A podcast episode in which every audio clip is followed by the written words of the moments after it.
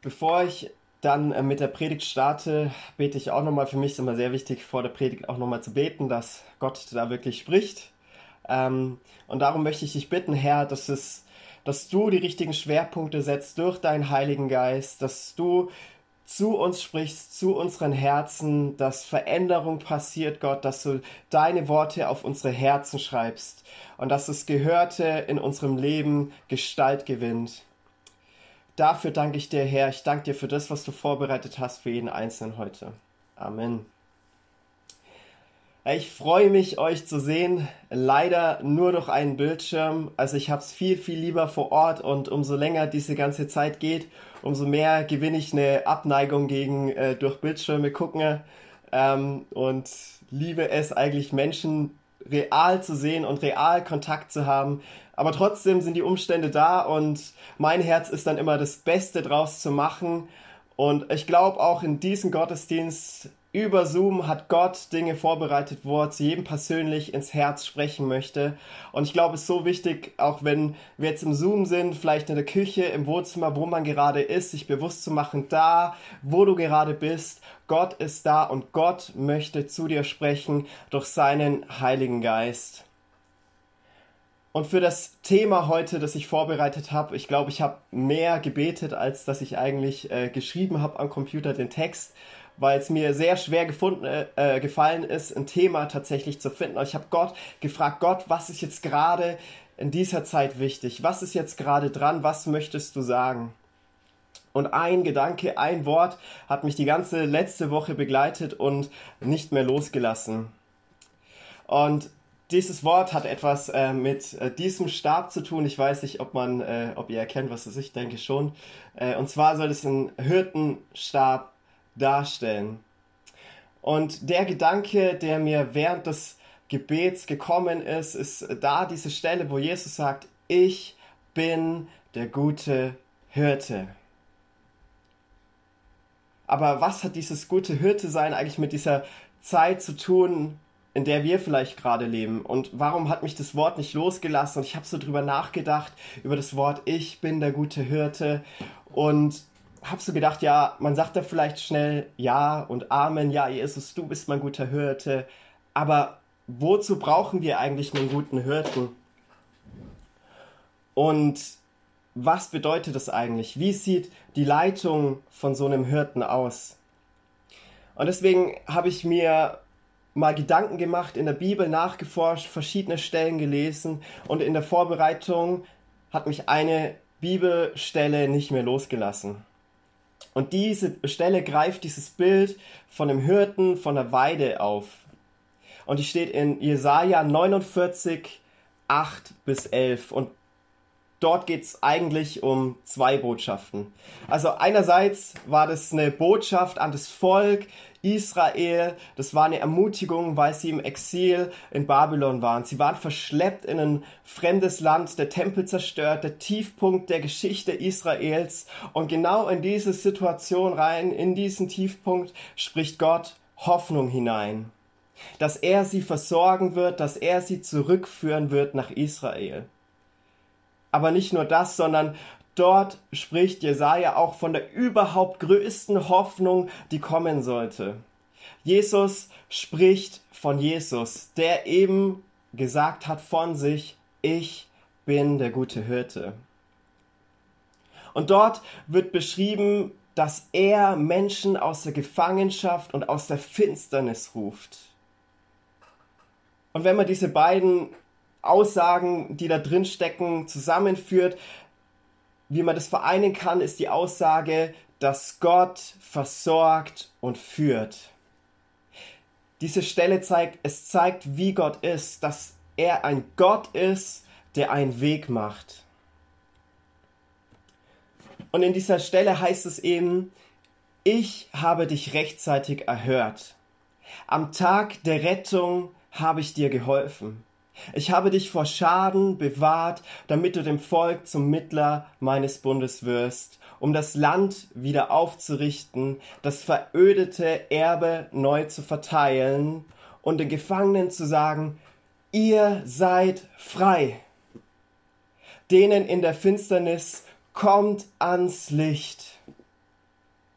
Gleich an den Wegen grasen sie, auf kahlen Hügeln finden sie Weide. Sie leiden weder Hunger noch Durst. Hitze und Sonnenglut schaden ihnen nicht. Denn ihr Erbarmer leitet sie und führt sie immer zur Quelle. Alle meine Berge mache ich zum Weg, meine Straßen führen über die Höhen. Gott macht einen Weg. Und genau darum geht es heute. Und, der, und dieser Weg mit Gott startet immer mit einer Sache, mit Befreiung aus Gefangenschaft. Das Volk Israel, Gottes auserwähltes Volk, war häufiger in Gefangenschaft, zuallererst in Ägypten, aber Gott hat sie befreit. Der Rückweg war zwar nicht einfach, er war voller Gefahren. Die Ägypter jagten den Israeliten nach und wollten sie umbringen. Und als ob das nicht schon schlimm genug wäre, vor ihnen war dann auch noch das Meer. Eigentlich der Weg versperrt. Aber Gott tut ein Wunder, teilt das Meer und der Weg wird frei. Und dann wieder, das Volk Israel landet in der Gefangenschaft in Babylon, im Exil. Aber auch hier befreit Gott letztlich sein Volk. Und dann kommt die größte Befreiungstat Gottes in Jesus. Jesus, der nicht nur Israel, sondern auch jedes andere Volk befreien sollte von der Gefangenschaft der Sünde. Die Sünde, diese Krankheit, die die Menschen zugrunde richtet. Gedanken, äh, mit bösen Absichten, Worte, die andere verletzen, Taten, die uns oder auch andere verletzen. Und die allergrößte Sünde, die die Menschen gemacht haben, war die, Gott abzulehnen, weil Gott will gnädig sein, er will bei Problemen helfen und die Menschen haben sich ja entschieden gegen Gott. Und ich glaube, das ist eigentlich die größte Sünde, in der ein Mensch leben kann, dass er Gott ablehnt. Und egal wie gut wir denken, dass wir sind, hey, ohne Gottes Hilfe können wir seine Standards nie erreichen. Aber sie sind erreichbar mit dem, was Jesus am Kreuz getan hat. Und deshalb trug Jesus diese Schuld, diese Sünde ans Kreuz, unsere Fehler, alles, was wir verbockt haben in unserem jeden, äh, Leben, damit jeder, der an ihn glaubt, frei sein kann. Und jetzt hat jeder, also jeder, der an Jesus glaubt, diesen Auftrag, den Jesus hatte, andere aus der Finsternis zu rufen, andere aus der Gefangenschaft zu rufen, indem wir auf diesen Jesus zeigen, was er am Kreuz getan hat, von seinem Tod und von seiner Auferstehung erzählen. Zu rufen, kommt heraus aus der Gefangenschaft, kommt ans Licht.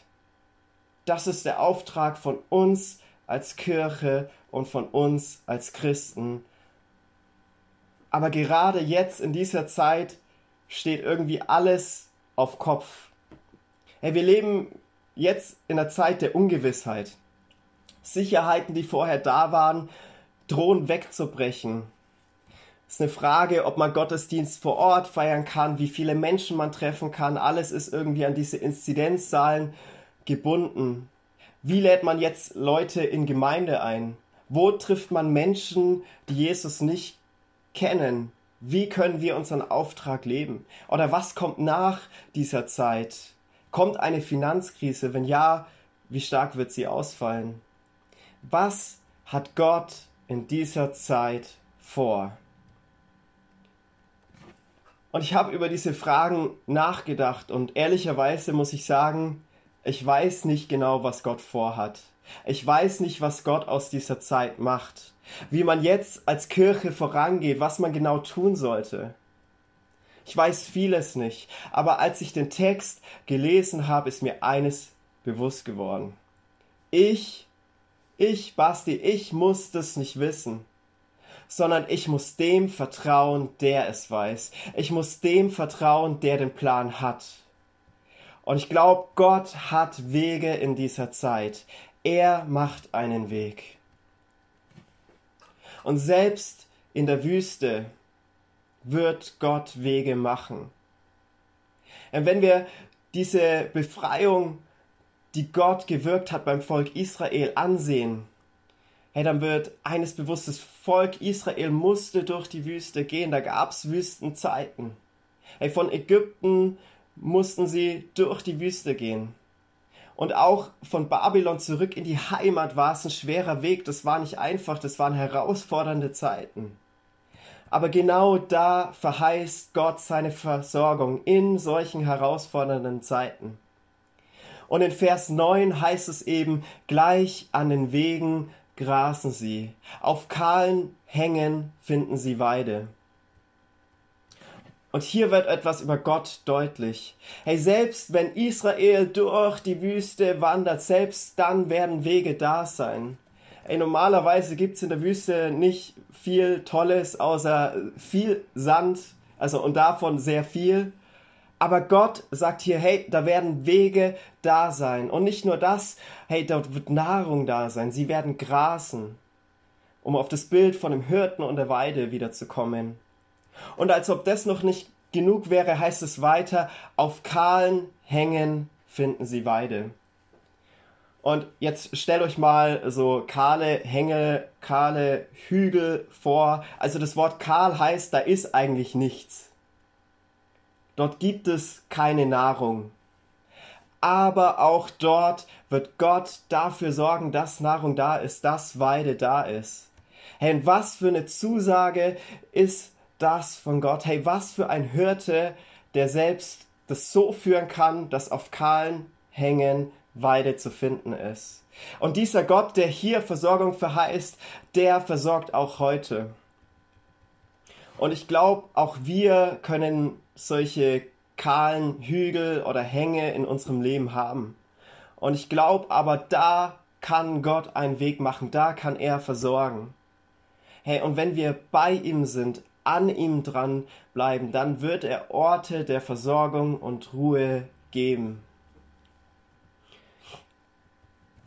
Und obwohl gerade so viele Dinge und Sicherheiten wegfallen, gibt Gott in dieser Zeit Sicherheit. Und die kann einem kein Umstand nehmen. Hey, klar fehlt es gerade an echter Gemeinschaft. Es ist auch in nächster Zeit nicht absehbar, wann die Dinge wieder normal werden. Was mir auch extrem fehlt, ist, wenn man vor Ort Gottesdienst hat, dass man gemeinsam singt. Oder auch heute, dass man jetzt gemeinsam vor Ort wäre, das würde ich mir wünschen. Aber trotz all dieser Dinge weiß ich eins, dass Gott in dieser Zeit seine Schafe versorgt. Durch sein Wort, durch seine Gegenwart, durch Ermutigung, durch das Gebet. Hey, und wenn Einsamkeit aufkommt, wenn Frust, Sorgen, Probleme da sind, dann dürfen wir zu diesem Gott kommen, der versorgt. Wir dürfen beten. Und weiter heißt es dann in diesem Text, sie leiden weder Hunger noch Durst, Hitze und Sonnenglut schaden ihnen nicht, denn ihr Erbarmer leitet sie und führt sie immer zur Quelle. Hey, die Wüste ist eigentlich ein total lebensfeindlicher Raum. Es gibt kaum was zu essen, äh, Wasserquellen sind jetzt auch nicht an jeder Ecke. Also eines der Hauptprobleme ist eigentlich Nahrung und Wasser. Aber Gott sagt, hey, weder Durst noch Hunger muss mein Volk leiden. Und wenn man die Geschichte Israels dann weiter verfolgt, als sie durch die Wüste gehen mussten, hat Gott auch übernatürlich versorgt mit Brot und Wasser. Aber nicht nur das, in der Wüste ist es auch sehr, sehr heiß. Und die Sonne ist da gnadenlos und kann sogar lebensbedrohlich sein. Und ich meine, ich weiß nicht, äh, ob ihr schon mal zu lange in der Sonne wart, irgendwie, wenn ihr im Urlaub am Meer schön entspannt wart und die Zeit vergessen habt und die Sonne ist knallt erbarmungslos auf den Kopf runter und auf einmal hat man Kopfschmerzen. Und man war zu lange in der Sonne. Hey, und es kann so weit gehen, dass sogar Übelkeit ist, Hitzestich. Und wenn man da nicht aufpasst, kann es richtig, richtig gefährlich werden. Und auch hier verheißt Gott seinen Schutz. Die Umstände sind für Gott kein Problem. Und weiter wird auch erklärt, hey, warum versorgt Gott? Warum tut er das? Und dieses Handeln Gottes ist darin erklärt, dass er sagt, hey, ich bin der Erbarmer. Ich erbarme mich meinem Volk, meiner Leute. Gott, das heißt, Gott hat die Not gesehen, Gott sieht die Probleme und aus Liebe und Mitgefühl wendet er sich zu. Und deshalb hat er sein Volk befreit. Deshalb versorgt er sein Volk. Und in Jesus dürfen wir heute auch beides erleben. Gott hat uns nicht nur befreit in Jesus, sondern er versorgt uns auch als seine Kinder. Gott macht einen Weg. Und weiter heißt es, Gott führt und leitet. Er leitet, er kennt den Weg. Nicht wir müssen den Weg wissen, nicht wir müssen den Plan haben. Und wenn Wüstenzeiten anstehen, dann hat Gott einen Weg. Und unser Job ist es dann, uns leiten zu lassen, auf ihn zu hören, zu fragen, Gott, wo geht es hin? Zu sagen, Gott, ich vertraue dir jetzt gerade in dieser Zeit. Und dann wird er uns zu Wasserquellen führen. Immer wieder. Und für ein Wüstenvolk gab es nichts Wertvolleres als Wasserquellen. Denn da gab es nicht nur Wasser, da gab es Vegetation, da gab es Bäume, da gab es Pflanzen, da gab es Schatten, da gab es Zuflucht. Und diese Orte hält Gott immer wieder für uns bereit, selbst in Wüstenzeiten. Und trotzdem gilt es, durch diese Zeiten zu gehen. Und das heißt, wir können nicht die ganze Zeit immer diese Momente erleben, immer entspannen, sondern es ist schwer, es ist herausfordernd. Aber Gott wird immer wieder Momente der Ruhe schenken. Und hier in Deutschland, wir brauchen vielleicht kein Brot und Wasser, das haben wir genügend da, aber wir brauchen Ermutigung, wir brauchen Liebe, wir brauchen Hoffnung, wir brauchen Trost, Zuflucht, Stärkung. Wir brauchen Gottes Nähe in dieser Zeit und wir brauchen seine Leitung. Und unsere Verantwortung ist dabei, dass wir unser Vertrauen auf Gott werfen und uns leiten lassen. Das heißt zu beten, ihn zu suchen. Und es sind herausfordernde Zeiten für uns persönlich als Menschen, aber auch für uns als Kirche. Und ich weiß nicht, was noch alles kommt. Aber ich habe das Gefühl, da kommen noch ganz große Herausforderungen auf uns zu in dieser Zeit. Für jeden ganz persönlich, aber auch für uns als Kirchen. Und man hat den ein oder anderen Berg vor sich, der unüberwindbar scheint.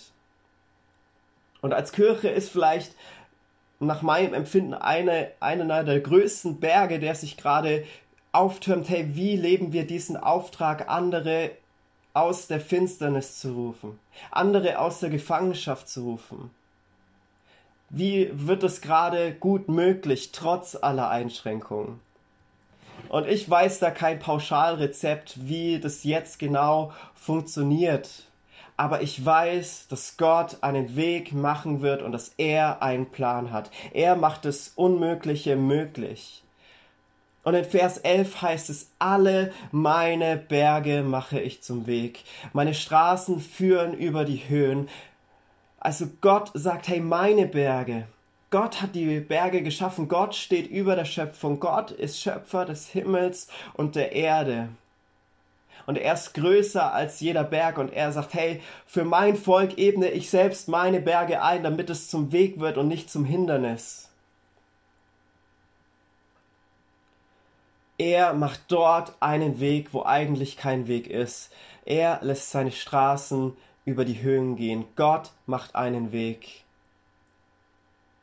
Und er hat sein Volk aus Ägypten geführt. Er hat einen Weg gemacht dort, keiner war. Er hat sein Volk aus Babylon geführt, zurück nach Israel. Und durch Jesus hat Gott Befreiung geschenkt von aller Schuld. Und jetzt dürfen wir diesen Auftrag, den Jesus hatte, weiterleben. Und auch durch diese Zeit wird Gott uns führen, ganz persönlich und uns als Kirche. Er macht einen Weg. Und mein Herz für heute ist, dir zu sagen, hey, Gott hat dich befreit. Von aller Schuld, von aller Sünde. Er hat dich berufen, hineingenommen in seinen Auftrag.